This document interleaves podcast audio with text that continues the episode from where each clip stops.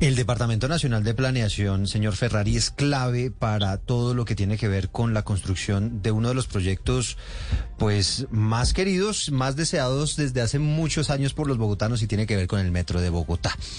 En esa conversación que usted estuvo con Gustavo Petro, con el presidente de la República, ¿ya le planteó él alguna idea del futuro de ese proyecto? Es decir, ¿se va a mantener ese respaldo del gobierno nacional a el metro de Bogotá?